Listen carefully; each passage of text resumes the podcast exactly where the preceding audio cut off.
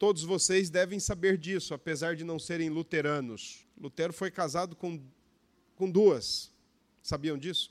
Primeiro, ele se casou com a carta aos Gálatas. Então, nós vamos abrir Gálatas. Depois, ele se casou com Catarina Vambora.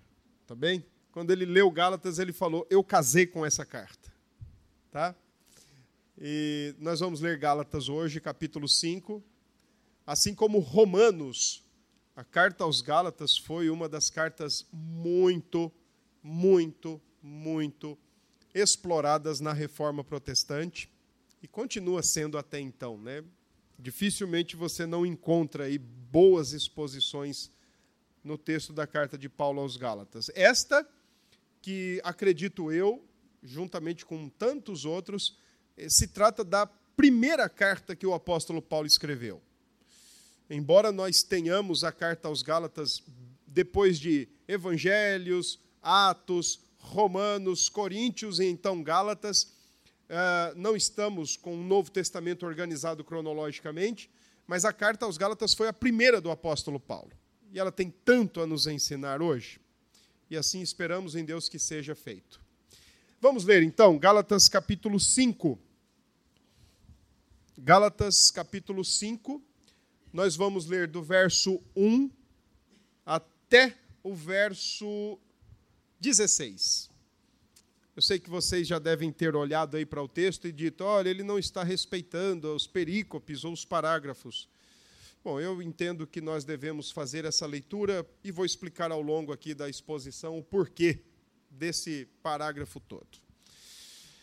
Todos já conseguiram localizar? Gálatas 5, verso 1, diz assim o texto: Para a liberdade foi que Cristo nos libertou. Permanecei, pois, firmes, e não vos submetais de novo a jugo de escravidão. Eu, Paulo, vos digo que, se deixar de circuncidar, Cristo de nada vos aproveitará. De novo, testifico a todo homem que se deixa circuncidar que está obrigado a guardar toda a lei. De Cristo vos desligastes, vós que procurais justificar-vos na lei, da graça decaístes. Porque nós, pelo Espírito, aguardamos a esperança da justiça que provém da fé. Porque em Cristo Jesus nem a circuncisão e nem a incircuncisão têm valor algum, mas a fé que atua pelo amor. Vós corrieis bem. Quem vos impediu de continuar a obedecer à verdade? Esta persuasão não vem daquele que vos chama. Um pouco de fermento leveda toda a massa.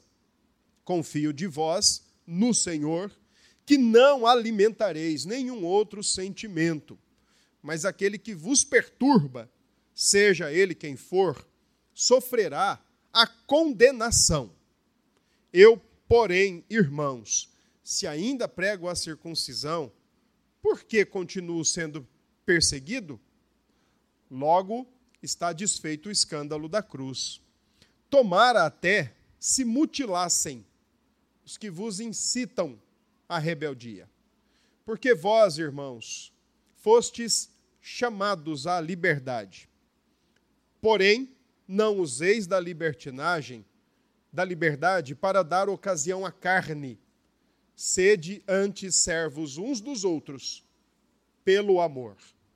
Porque toda a lei se cumpre em um só preceito, a saber, amarás o teu próximo como a ti mesmo.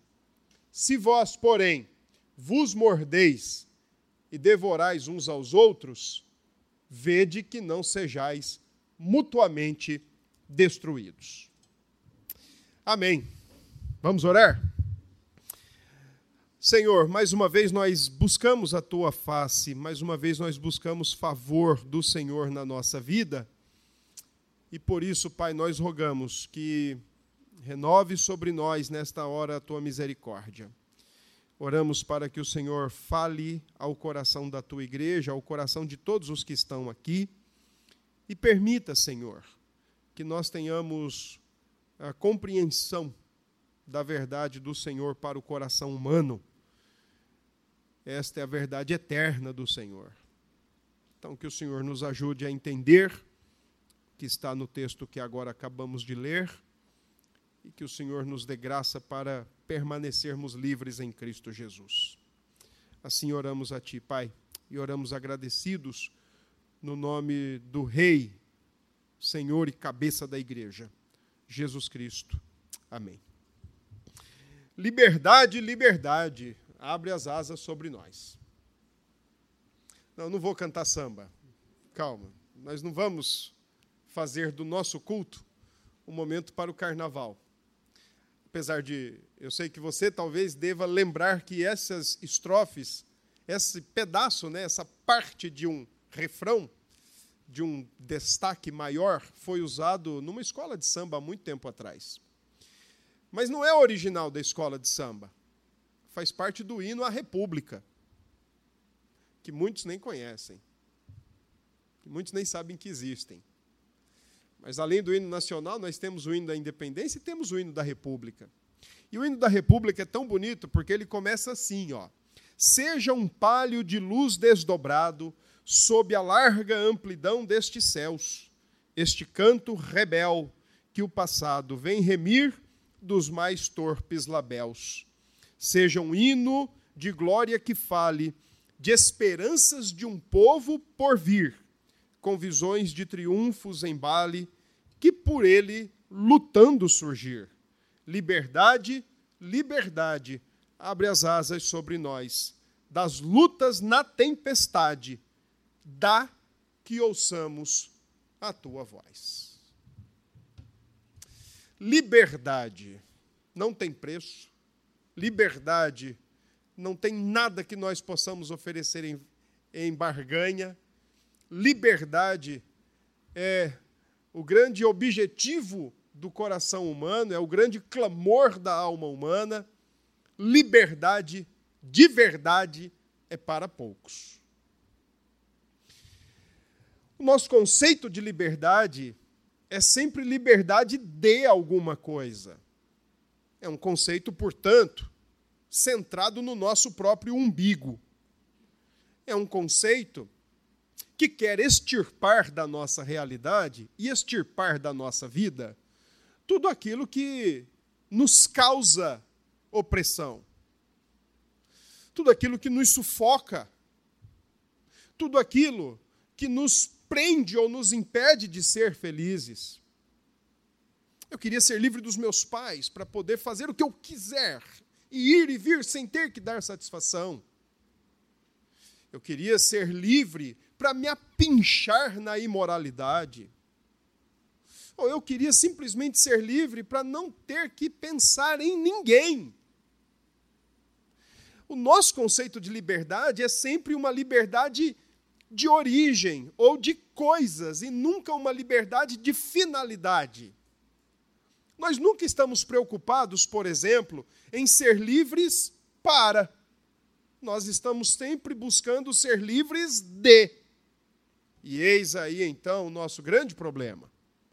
Porque na busca por ser livres de, nós acabamos nos entregando à escravidão a outro, e assim a outro, e assim a outro. Liberdade de verdade é para poucos.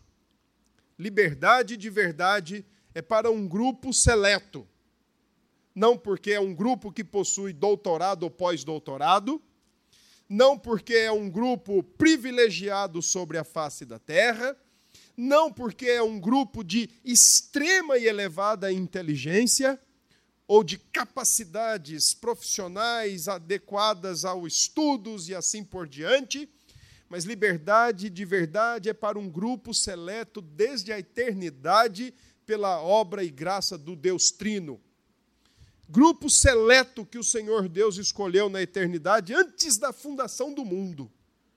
E disse: Esses eu quero para mim, e esses serão livres para me servir se servirem e me adorarem.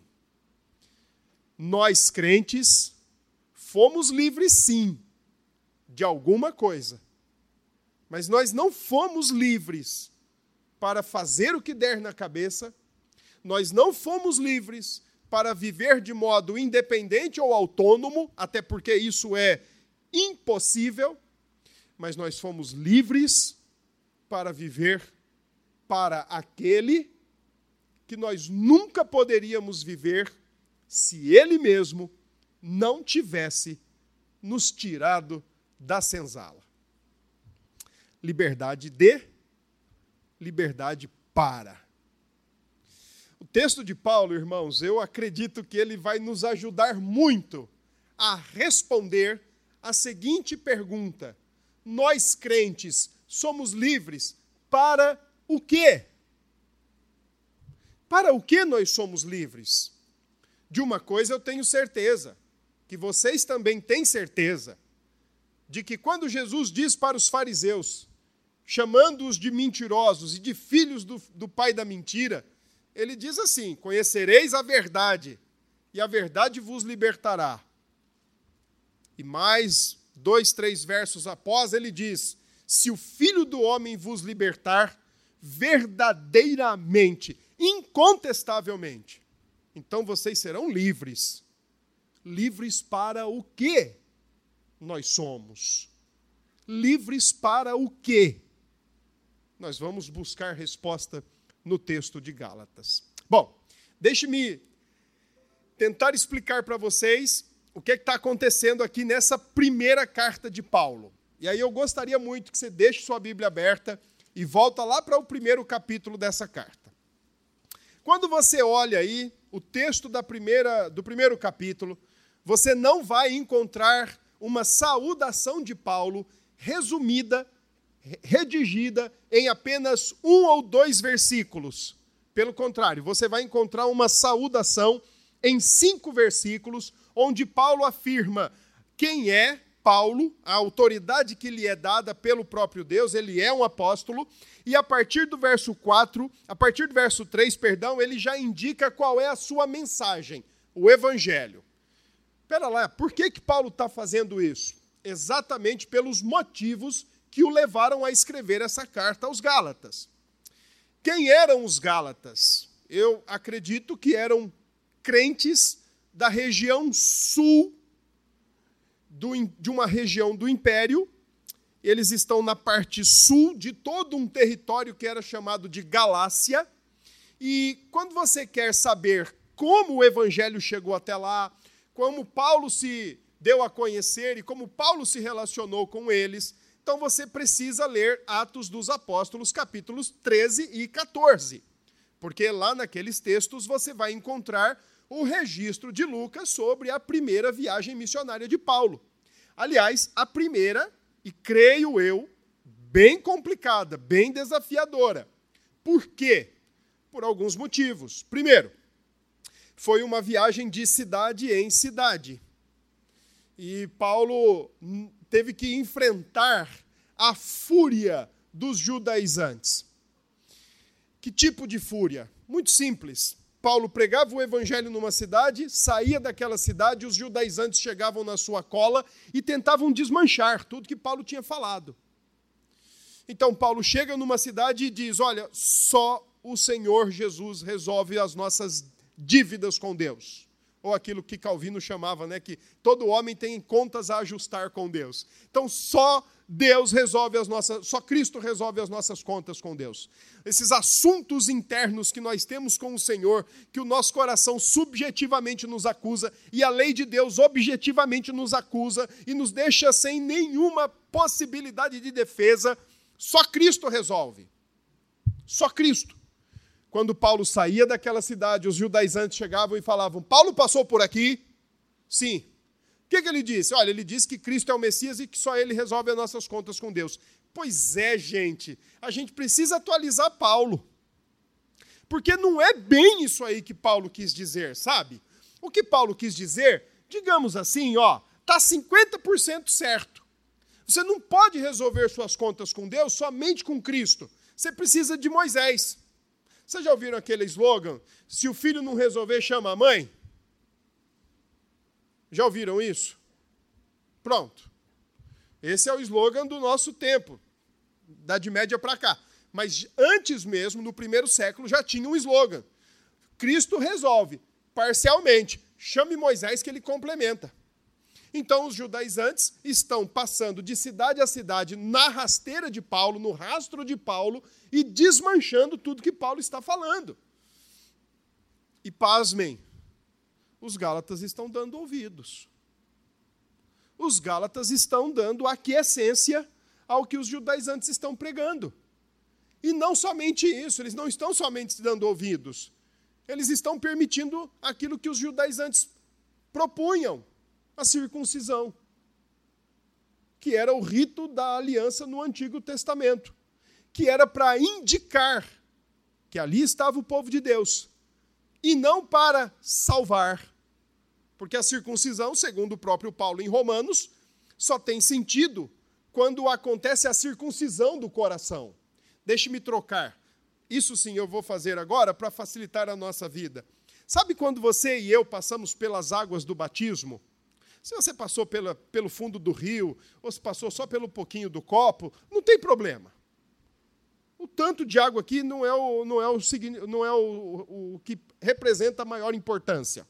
Se você foi lá no fundo da piscina, lá no fundo do rio, lá no fundo do mar, lá, e voltou uma nova criatura, ou se só o pastor jogou ali umas gotinhas de água. A quantidade de água não é o problema em si. O que demanda mesmo a questão é se o seu coração foi batizado. É, é essa a grande questão. Tá? Porque se o coração foi batizado, ou como dizia o profeta, se o coração foi trocado para uma nova vida, para uma nova natureza, meu irmão, olha, uma gota d'água na cabeça resolve. Já está batizado. Agora, se o coração não foi trocado, nem a água do Oceano Atlântico resolve a tua vida. Nem a do Pacífico, que é mais gélida, né? Segundo consta. Não vai resolver também. Então, os judaizantes estão dizendo isso. Olha, Paulo falou de Jesus, falou, mas ele não resolve tudo, tem que chamar Moisés. E os, os Gálatas estão dando ouvidos aos judaizantes e estão se permitindo se circuncidar. Vamos lá. Sabe o que aconteceria? Como eu não sei de todos aqui sua origem religiosa, digamos assim, antes de você ser um crente mesmo em Cristo Jesus, eu não vou nem usar o termo evangélico, mas antes de você ser um cristão genuinamente falando, de onde você veio. Imagine agora alguém chega para você e fala: ah, você veio de lá, né? Pois é. E agora você está na igreja evangélica? Estou. Na igreja presbiteriana, onde a água é pouquinha? Isso, isso mesmo, eu estou lá. Olha, sabe o que você tem que fazer? Você tem que voltar urgentemente para onde você estava e, ó, permitir uma, uma banhaja lá com sal e grosso, ou permitir uma confirmação de batismo, ou permitir não sei o quê, não sei o quê, não sei o quê. E sabe o pior? É quando você começa a pensar assim: Rapaz, eu não tinha pensado nisso. Realmente eu acho que isso pode estar certo. E aí na sexta-feira você vai lá e toma aquele banho com flores e perfume fedido. Porque agora você encontrou o que faltava para resolver sua vida. Gente, falando desse jeito, até parece assim, nossa, mas que Paulo duro. E é isso que os liberais nos fazem sentir. Quando eu escuto um liberal falando, eu me sinto a pior pessoa da Terra. Ontem eu estava conversando com um aluno, deixa eu abrir esse parênteses. Um aluno estava conversando comigo, lá no sertão do, do estado, e me pediu uma orientação, me pediu uma ajuda, uma sugestão. Porque tem uma menina lá na igreja dele, que ela está para se batizar, mas ela não quer deixar o namorado dela que não é cristão, é um ímpio declaradamente, e também é, quer se batizar e se casar com ele. E esse aluno me disse, pastor, eu não vou fazer nem o batismo e nem o casamento. Eu falei, meu filho, você quer que eu te diga o quê? Ele disse, olha, eu quero que o senhor me dê sua opinião. Eu falei, eu acho que você está totalmente certo. Porque ela está em franca rebelião e quer ser batizada em franca rebelião. Sabe o que ele disse para mim? Pastor, eu estava com medo de estar sendo muito radical. Porque é isso que o discurso do nosso tempo faz. Quem ouviu aquele palhaço falando no Facebook esses dias deve ter se sentido assim. É, realmente, em três versículos bíblicos para condenar pessoas, ai, como nós somos maus. Os Gálatas estão pensando em voltar para a lei. Paulo está extremamente chateado. E quando você olha como foi a, a, a, jornada de Paulo entre os Gálatas, irmãos. Ele passou por quatro cidades e na última ele foi apedrejado e foi retirado da cidade dado como morto. É para estar tá chateado ou não é? De falar para os crentes, gente, somente Cristo, somente graça, somente a fé, somente Deus, glória e somente a Escritura, e agora os caras estão voltando atrás. É para estar tá chateado ou não é? Então Paulo está chateado. Eu ficaria. Você ficaria. Você também ficaria. Você ficaria. Não tem como. Então, daí a carta. Paulo está sendo acusado pelos judaizantes. E esse aqui é outro detalhe, hein? Quando alguém quer minar você, primeiro vai na sua autoridade. Por isso que Paulo diz que ele é apóstolo segundo a vontade de Deus. Ele não é apóstolo segundo esses fajutos do nosso tempo aí, não. Ah, Deus está me dando uma visão. Qual visão? Que é para eu ser apóstolo. É? Bonito. Esse aqui não. Esse aqui é apóstolo no sentido pleno, completo e cheio da palavra. Paulo está defendendo seu apostolado porque ele estava sendo acusado de ser um apóstolo fajuto, um apóstolo xing-ling, e está defendendo o seu evangelho, dizendo que o evangelho de Jesus é suficiente. Para nós, às vezes, evangelho é uma coisa meio complicada. Porque no nosso tempo, quando você olha para uma igreja, evangelho acaba se confundindo com perna cabeluda, sovaco cabeludo, saia comprida. Quando você olha para o outro lado, é uma outra, um outro extremo. Quando você olha para o outro lado, é uma outra coisa. Quando você olha para o outro lado, é outra coisa. Então, o que é evangelho? Isso tudo não é evangelho. Evangelho é a mensagem, é a narrativa. Quando você senta com alguém e fala assim: Ó, eu vou falar para você o que é evangelho, e você começa a narrar para essa pessoa o que Deus fez na história para salvar o homem em Cristo Jesus. E Paulo está dizendo: o meu evangelho é suficiente porque conta exatamente o que Deus fez na história para salvar o pecador em Cristo Jesus. Não precisa de acréscimo, e muito menos de F5 nele. Não precisa. De forma alguma.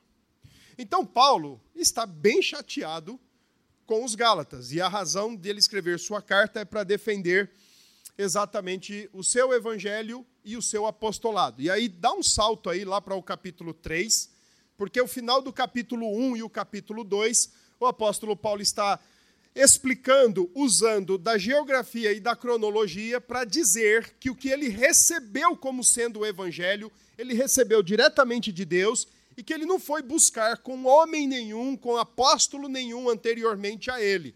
Ele foi se encontrar com a cúpula apostólica 14 anos depois. Tá? Então ele está dizendo, meus irmãos, olha, eu sou apóstolo no sentido pleno e o meu evangelho é suficiente no sentido pleno porque geograficamente eu não fui para Jerusalém, eu fui para a Arábia, e cronologicamente eu fui estar com os apóstolos 14 anos depois, e não no dia seguinte. Então, isso é o que nós vamos encontrar em Gálatas 1 e 2. No capítulo 3, então aí vem o pico da chateação de Paulo. Verso 1.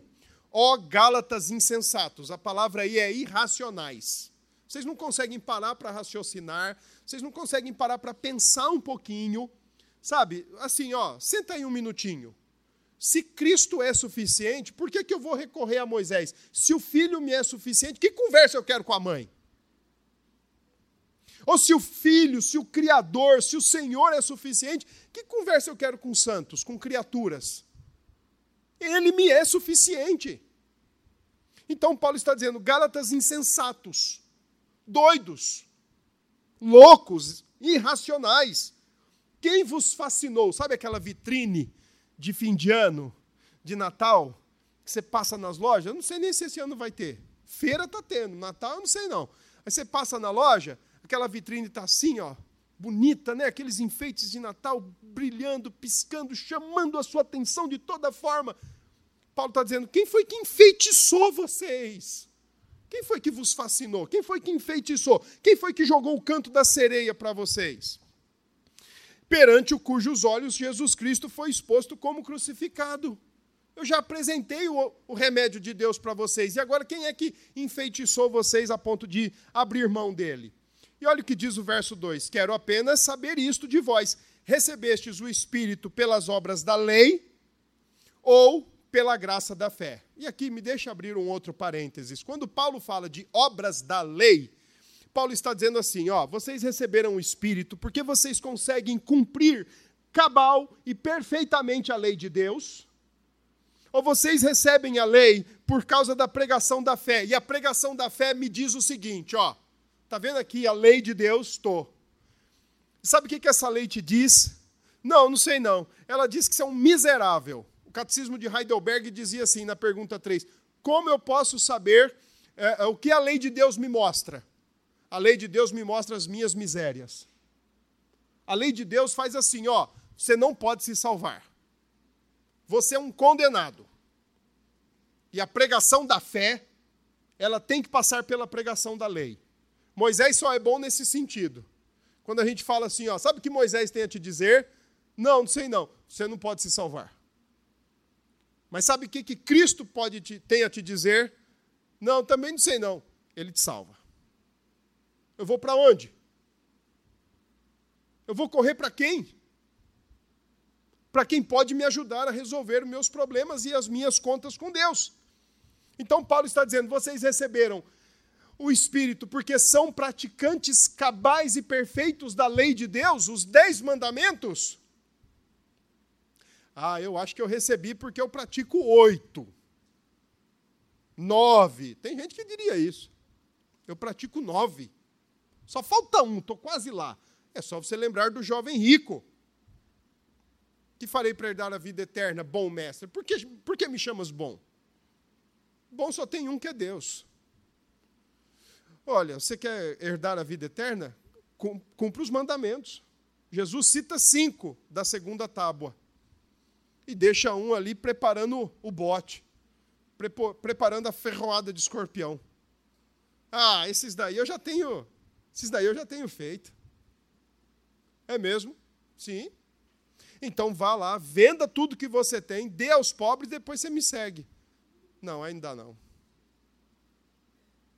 E aí o Senhor Jesus diz: impossível coisa, é, impossível é para um homem ser rico, salvo quando ele confia nas riquezas.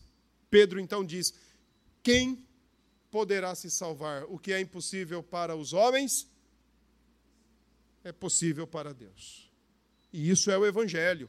É impossível nos salvarmos, mas é possível para Deus te salvar na cruz de Cristo. O Espírito é dado pela pregação da fé e não pela lei. E aí, olha o que diz Paulo no verso 3. E eu gosto da interpretação pentecostal aqui, viu? No versículo 3. Eu me amarro nela. Não vou entrar nela hoje, mas eu me amarro nela. Olha o que diz o verso 3. Sois assim insensatos. Ou seja, sois assim irracionais, que tendo começado no espírito, estejais agora vos aperfeiçoando na carne. Carne aqui, a ideia é circuncisão vocês estão deixando se circuncidar como um complemento e como algo que completa a salvação, que consolida a salvação. Vocês estão insensatos, vocês estão fazendo besteira. E aí, então, verso 6 em diante, Paulo começa a contrastar a experiência de Abraão, começa a usar a experiência de Abraão para mostrar a ineficácia da lei para a salvação. E em seguida, ele continua dizendo sobre esse trâmite, sobre esse viés da incapacidade da lei em salvar o ser humano, mas também ele diz qual é o propósito da lei. E aí eu quero que você vá lá para o verso 23. Antes que viesse a fé, estávamos sob a tutela da lei. E nela encerrados, eu adoro essa expressão, nela encerrados, porque Paulo está dizendo assim, ó, a lei colocou todo o ser humano debaixo dela e fez assim, ó, fez um, um campo de força sobre todo ser humano e diz: daí ninguém sai. daí ninguém se salva. A lei encerrou todo mundo embaixo dela. Então, a lei primeiro nos mostra o nosso pecado e nos coloca diante de Deus como todos condenados. Verso 24, Paulo diz que a lei serve de aio, palavra grega aí é paidagogos, serve de professor para nos conduzir a Cristo. Então, ela vai nos dando picadas para correr para Cristo. E uma vez em Cristo, ela nos dá picadas para uma vida de santificação. E assim Paulo discute no capítulo 4 a filiação do crente. E no final do capítulo 4 ele discute a questão de Sara e Agar sobre as duas alianças. E então nós chegamos no capítulo 5. Paulo está chateado, Paulo está irado, porque começaram bem, começaram no espírito, começaram com Cristo, mas agora estão se aperfeiçoando com Moisés estão buscando na circuncisão salvação para suas vidas.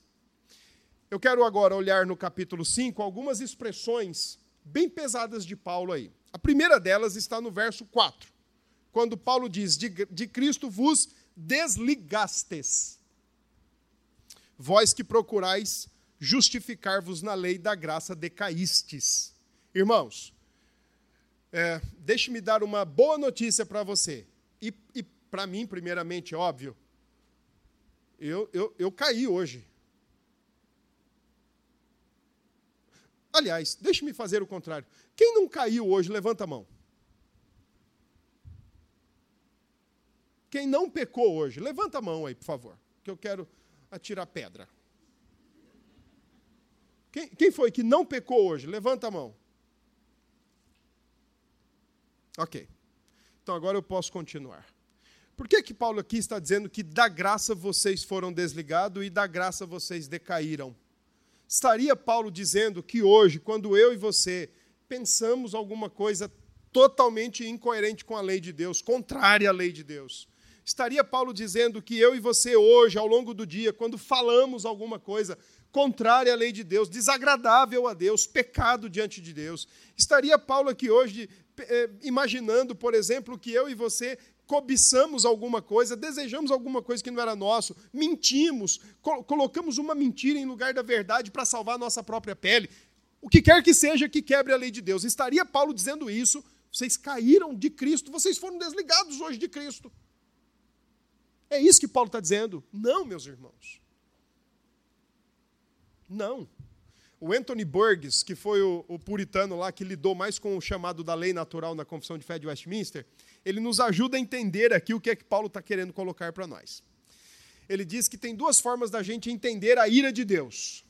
Primeiro, a gente pode entendê-la como a ira de um Deus santo e justo contra o pecado do ímpio. Mas também a gente pode entender a ira de Deus como o furor de um pai santo por seu filho santo que não quer ver seu filho errar. Quanto a nós crentes, a segunda opção. Mas quanto aos Gálatas e quanto a todos aqueles que buscam completar, complementar o que Cristo fez na cruz, a primeira opção. Deixe-me dar um exemplo. Esse microfone está conectado a essa mesa, essa mesa está conectada à tomada. Pode ser que nós tenhamos aqui daqui a pouco, tomara que não. Tomara que não. Mas pode ser que nós tenhamos uma queda de energia sem nenhuma desconexão dos cabos. E com dois minutos depois, volta tudo. Agora, pode ser que nós tenhamos toda a energia aqui no templo e alguém vem aqui e puxa o fio e desconecta. E mesmo com a energia aqui, nós não tenhamos condições de usar o aparelho. Que é que eu estou querendo propor para você? estou querendo propor o seguinte: que quando nós crentes pecamos, eh, nós não fomos desplugados de Deus por causa disso, porque senão seria um eterno, um eterno pluga e despluga. Seria um eterno pluga e despluga em Deus. Ou para facilitar a nossa compreensão, seria um Deus com lápis e borracha na mão. Alessandra pecou. Apaga o nome dela do livro da vida. Senhor, ela pediu perdão. Retorna o nome dela. Mas, Senhor, não tem nem 10 segundos, ela pecou de novo. Apaga o nome dela. Ou desplugue ela. Não é isso que Paulo está dizendo. O que Paulo está dizendo é que para aquele que busca salvação em Cristo, esse foi desplugado de Cristo. Aliás, ele nem foi plugado em Cristo. É o apóstata. Ele teve conhecimento do que é Cristo, ele teve conhecimento do que é a cruz de Cristo. Ele pode até ter sido convencido da cruz de Cristo e de quem é Cristo, mas conversão Lembra que eu disse que quando não há conversão, nem a água do Atlântico serve para o batismo? Toda a água do Atlântico?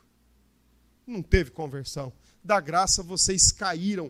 E aí o autor de Hebreus nos lembra que é, para esses é impossível qualquer renovação de arrependimento. Então é uma expressão muito forte que Paulo usa para dizer, ó, caiu em estado definitivo e radical, não volta mais. É apostasia. Uma segunda expressão que Paulo usa aqui, bem forte, é a do verso 10, quando ele fala assim: ó, confio de vós no Senhor que não alimentareis nenhum outro sentimento. Eu gostaria de saber qual é o sentimento que Paulo está alimentando. E aí ele diz assim: mas aquele que vos perturba, e aqui, volta lá no capítulo 1, que você vai ver duas coisinhas interessantes. Por que, que nós. Por que, que é desplugado de Cristo? Por que, que é desligado de Cristo? E o porquê que isso acontece? Veja, primeiro, verso 6 diz assim: Admira-me que estejais passando tão depressa daquele que vos chamou na graça de Cristo para outro evangelho. A expressão toda aqui, ó, vocês estão mudando de servidão. Vocês estão deixando de ser leais a Cristo para ser leais a outro alguém ou a outro alguma coisa. Então é por isso que está rompido, está desplugado.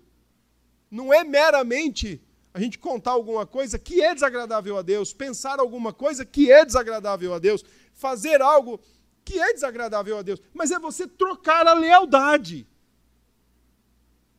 É você dizer com, uma, com suas palavras que tem uma nova natureza, mas a partir da apresentação do erro, você trocar de lealdade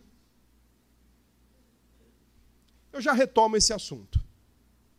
E aí, olha a causa para que isso está acontecendo, o qual não é outro, senão há alguns que vos perturbam, os judaizantes, dizendo que só Cristo não salva, que precisa do auxílio de Moisés, dizendo que só o filho não salva, que precisa da ajuda da mãe.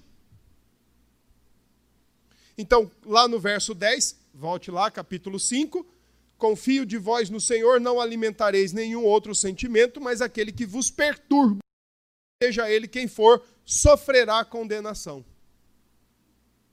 Em outras palavras, Paulo diz: olha, Deus sabe o que eu tenho no meu coração quanto a esses, Deus sabe como eu os vejo, como eu sou tolerante, paz e amor com eles, porque eles estão distorcendo o evangelho de Cristo.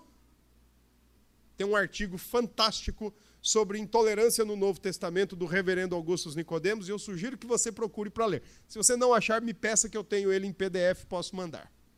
Jesus e os apóstolos eram altamente intolerantes com o ser humano no que diz respeito à verdade de Deus. A verdade de Deus. Quando a verdade de Deus estava em xeque, não tinha tolerância, não. Eram tolerantes ao ser humano, mas quando a verdade de Deus estava em xeque, eram intolerantes. E aqui Paulo está dizendo, ó, eles vão sofrer a condenação, eles vão responder diante de Deus. Não sou eu que vou fazer, não, é Deus. E a última expressão bem pesada está no verso 12, quando Paulo fala assim dos judaizantes: tomara até se mutilassem. Na, no catolicismo medieval, não sei quantos de vocês sabem, mas quando os meninos estavam ali naquela fase de transição, né, deixando de ser criança para se tornar adolescente, que a voz começa a engrossar. Então, os, eles eram, aqueles que participavam do coral, eles eram castrados, para sua voz nunca engrossar e eles poderem chegar a, a níveis mais estridentes com a sua voz. A, a expressão que Paulo usa aqui é, é realmente essa: olha, eu queria que eles não só fizessem a circuncisão, eu queria que eles se decepassem todos. Eu queria que eles se castrassem logo de uma vez. Eles deviam fazer isso, já que eles confiam tanto nisso para a salvação, que eles cortem tudo. Muito simples. Então, essas três expressões, verso 4, da graça decaístes, deu ouvido, tentou complementar a obra de Cristo, tentou complementar a cruz de Cristo como suficiente, e você começa a dar ouvidos e acha que tem que complementá-la, da graça decaístes. A segunda expressão, eles sofrerão a condenação. E a terceira expressão, tomara que eles se mutilassem. Se é que realmente confiam na circuncisão, que eles vão até os últimos limites para poderem de fato confirmarem a sua salvação. Bom, depois de todas essas explicações e, e esclarecimentos, vamos responder aqui então a pergunta: por, para o que nós crentes fomos libertos? Para o que crentes fomos? Para o que nós fomos libertos, né? Por que, que essa pergunta é interessante? Porque no texto de Gálatas, voltar para Moisés e para a circuncisão é voltar para a prisão. Imagine, por exemplo, um, um escravo que passou a vida inteira dele na senzala. Ele não sabe fazer mais outra coisa a não ser ser escravo. E aí, no dia que a princesa Isabel assinou lá a lei áurea para a libertação dos escravos, aí foi dito para eles: olha, agora vocês estão livres. O cara sai pulando de alegria sai pulando, fazendo festa. Nossa, agora eu vou embora, vou ser livre. Eu acho que a última coisa que um escravo gostaria de fazer era voltar para a senzala. Se bem que ontem eu ouvi um pastor contando isso, que o, o avô dele, o bisavô dele, foi senhor de escravos muito tempo atrás, lá no interior de São Paulo. E, e ele se converteu e além da conversão veio a liberação dos escravos. Não era mais para ter escravidão. E muito tempo depois, um escravo o encontrou. Encontrou esse que era o senhor dele. E disse: Olha, eu, eu quero voltar a ser seu escravo. Eu quero voltar a trabalhar para o senhor. Eu quero voltar a estar aqui com o senhor. Eu quero voltar a ser seu escravo. E ele falou: não, não pode mais, agora não, não tem mais escravatura no Brasil, e eu não posso mais ter escravo aqui em casa. E você não é mais escravo, você é livre, eu não quero mais escravo. E, eu, e diz, eh, e o pastor dizendo a história, né, contando a história, disse que esse escravo insistiu tanto que ele falou assim: ó, você não pode ser mais meu escravo, mas você pode ficar aqui em casa, você pode morar aqui em casa, você vai poder comer aqui em casa. Nós vamos trabalhar junto na roça, só se você for meu irmão. E ele apresentou o evangelho para aquele escravo, que era escravo. Ele se converteu. Depois a família toda do escravo se converteu. Mas ficou como irmão. E depois que ele se converteu, ele não queria mais ser escravo. Ele queria ser irmão. Então, quando Paulo diz no verso 1: permanecei, pois, firmes, e não vos submetais de novo a julgo de escravidão, irmãos, Paulo está dizendo assim: vocês já estão livres, não voltem para a senzala, não voltem para as masmorras, não voltem para os calabouços, não voltem para as prisões, não voltem para lá. Por quê? Primeira frase do verso 1: para a liberdade foi que Cristo nos libertou. E se o Filho do homem nos liberta, verdadeiramente nós somos livres. Então não voltem, permaneçam livres, permaneçam firmes na liberdade para a qual Cristo nos chamou e nos libertou para tanto. Agora, olhando para o texto, como é que nós podemos entender essa permanência na liberdade? Ou somos livres para quê? verso 5. Somos livres para aguardar a esperança da justiça que provém da fé. Perceba, no tempo de escravidão, que esperança um escravo tem? É só você lembrar o que Paulo diz aos Efésios, versículo capítulo 2, verso 12. Ele diz assim, ó, naquele tempo, vocês que eram chamados de incircuncisão pela circuncisão, vocês estavam sem Deus no mundo, sem Cristo, estranhos à aliança, estranhos às promessas e sem esperança no mundo. Que esperança que nós tínhamos, irmãos? à parte do Senhor Jesus, afora o Senhor Jesus, que esperança tínhamos? E agora que nós fomos postos em liberdade para esperar pela justiça que provém da fé, nós estamos, consciente ou inconscientemente, mudando a nossa lealdade de esperança. Estamos esperando esperança na ciência, na política, na estatização, na privatização, em toda essa parafernália do nosso mundo, roubando a nossa esperança. Estamos voltando para a senzala sem perceber. Cristo nos chamou para a liberdade, mas para esperar na justiça que é Ele, no reino que Ele já começou a implantar e vai concretizar. Então não adianta, irmãos, nós acreditarmos ou depositarmos a confiança do nosso coração em alguma coisa, em alguma pessoa que não seja unicamente Jesus Cristo. Porque se assim o fizermos, nós vamos nos frustrar, nós vamos nos decepcionar, a culpa vai ser do Brasil, do mundo, dos continentes, de Fulano, de Ciclano e de Beltrano, menos nossa, que resolvemos depositar o coração livre para esperar pelo Redentor, pelo único Rei verdadeiramente justo, completamente justo, para confiar no que se tem hoje. O Senhor nos colocou livres para aguardarmos a esperança da justiça que provém da fé. Vamos ser sinceros.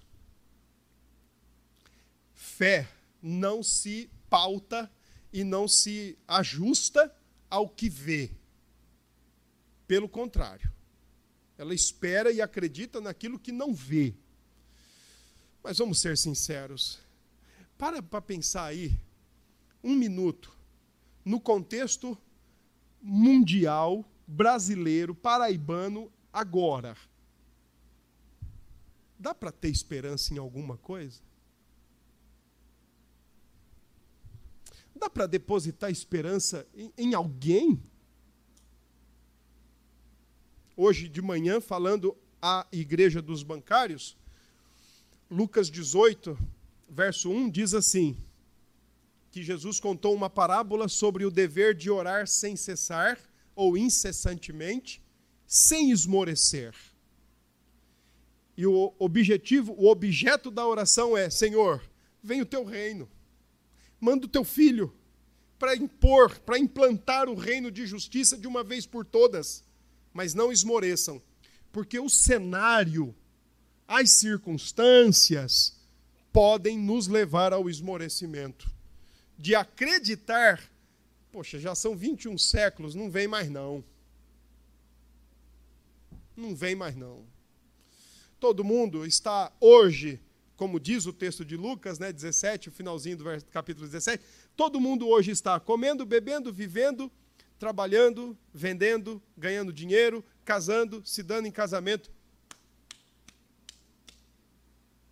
Não vem mais não. Não deixa o contexto te esmorecer mas também não deixa o contexto roubar a liberdade de esperança depositada tão somente em Cristo Jesus. Não troque a lealdade da sua esperança. É nele e tão somente nele.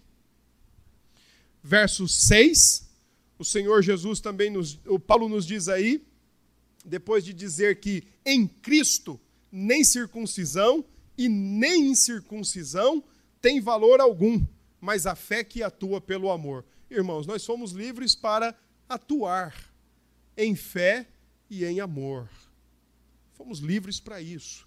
Fomos livres para crer. Agora, é uma crença ativa, é uma crença viva. Não é uma mera teorização ou uma, mesma, uma mera conceituação de argumentos ou de elementos. É uma fé operante, uma fé que atua, uma fé que trabalha e trabalha pelo amor ou para o amor. Nós somos livres para crer em Cristo, coisa que o nosso coração sozinho jamais poderia crer, jamais poderia conseguir se libertar para crer. Absolutamente não tínhamos força alguma para isso. Mas agora o Paulo nos diz que ele nos libertou para a fé que atua pelo amor. Ou seja, nós fomos libertos de uma incredulidade para agora crer e atuar. Atuar pelo amor, tendo o amor como força motora e instrumento. Verso 7: para continuar a obedecer à verdade. É verdade que Paulo coloca aí de forma interrogativa: Vós corrieis bem. Quem vos impediu de continuar a obedecer à verdade?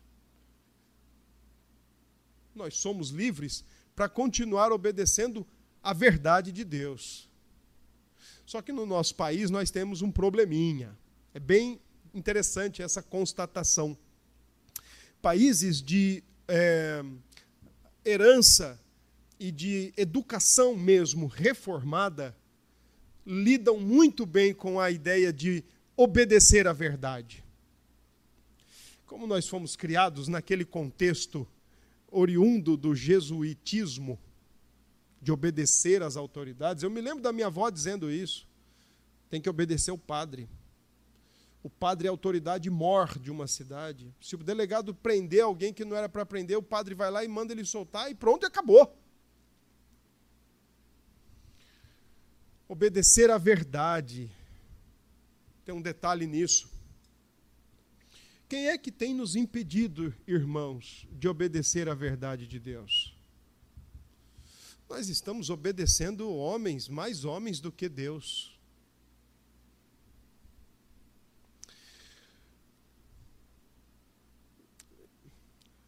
Às vezes eu desconfio que essas máscaras não são só máscaras. Eu já desconfio que seja uma preparatória para mordaça. E nós estamos assim, ó. Como víboras, como lagartixas.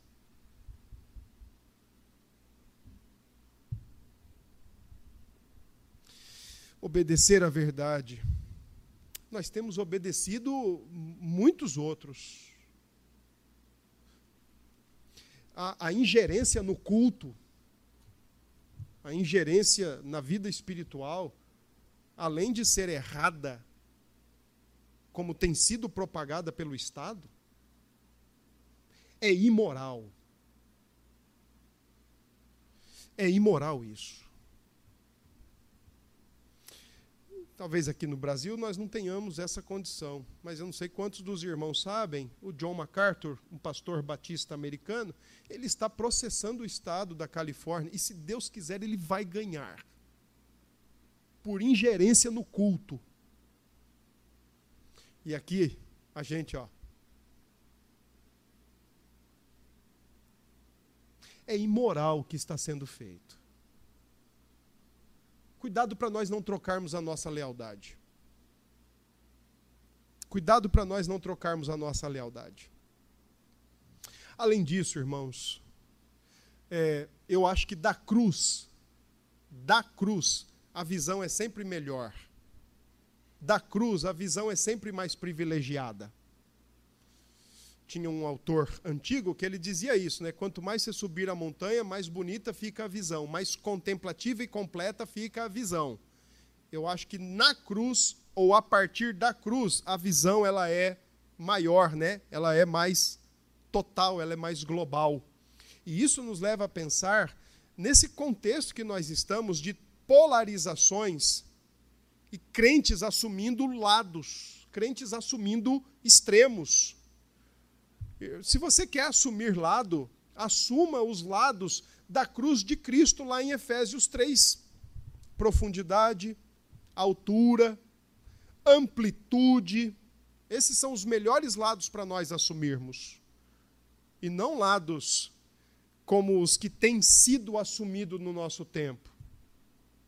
Por que, que um crente, para ser um crente de verdade, ele tem que fazer opção pelo lado A e um crente, quando assume um outro lado, ele não é crente de verdade.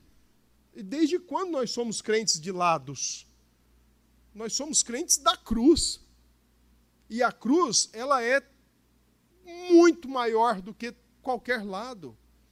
Isso mostra, irmãos, que às vezes a, a nossa, as ideologias desse tempo, os lados desse tempo, os extremos desse tempo, comprometem a nossa fé que atua pelo amor, porque nós transformamos a igreja num, num ambiente beligerante, irmãos brigando com irmãos por causa de ABC, e ideologias que acabam contribuindo para nós não seguirmos obedecendo à verdade. E nós, sem percebermos, estamos abrindo mão da liberdade para para irmos para uma ideologia. Preso aquilo ali. Quando Cristo Jesus e o evangelho do Senhor é muito maior do que qualquer coisa dessa. Mas é muito maior.